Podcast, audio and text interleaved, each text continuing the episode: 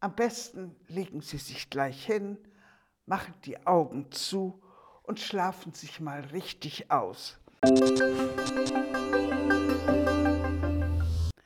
Moin. Neulich kam ich in einem Geschäft an einigen großen Pflanzen vorbei. Dazu gehörten auch Juckerpalmen. Mir fiel da eine Begebenheit ein, die schon viele Jahre zurückliegt. Ich hatte Dienst in einem Gästehaus und es war gerade mal wieder sehr, sehr viel zu tun. Meine Mittagspause ging zu Ende. Ich hatte etwas geschlafen. Als ich aufstand, sagte ich, oh Vater, ich bin noch so müde. Eigentlich möchte ich nur noch schlafen. Aber das nützte ja nichts. Ich musste los, also ging ich zum Dienst. Da musste ich äh, durch einen Flur mit sehr großen Glasfenstern auf der linken Seite gehen. Im gegenüberliegenden Glasgang ging, gerade jemand Fremdes ins Haus rein und der lenkte meine Aufmerksamkeit ab. Dadurch übersah ich eine große Juckerpalme, die vor dem Fenster stand. Hm. Diese rächte sich auch gleich für meine Missachtung und stach mir in mein linkes Auge. Es tat mächtig weh und ich musste auch gleich zum Augenarzt.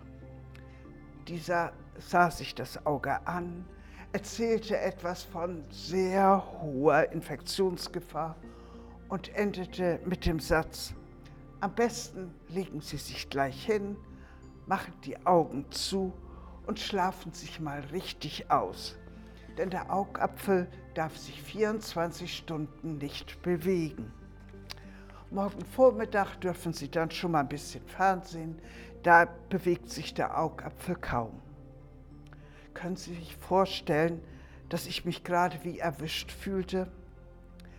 Der Augenarzt kannte meine Situation nicht, aber Gott wusste um meine Müdigkeit und hat mir zu dem nötigen Schlaf verholfen. Freiwillig hätte ich die anderen mit der Arbeit nicht allein gelassen, das ist doch klar.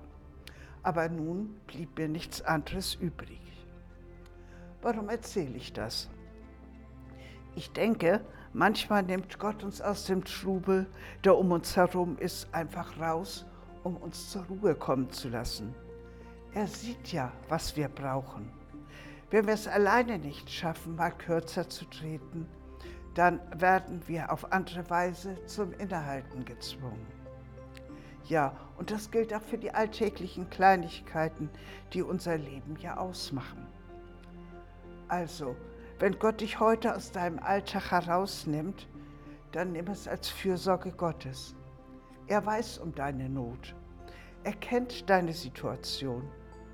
Darum vertraue ihm einfach und sage, danke Vater, dass du dich um meine alltäglichen Dinge kümmerst und auch heute weißt, was alles dran ist.